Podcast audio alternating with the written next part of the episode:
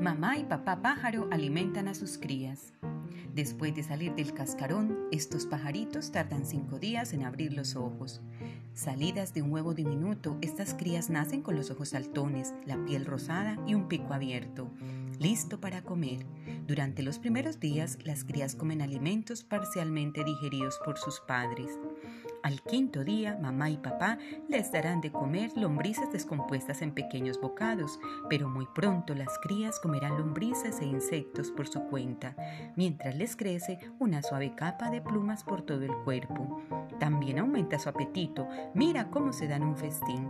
Cinco polluelos salen del cascarón y llaman al cesto. Nace esa misma mañana, un poco más tarde.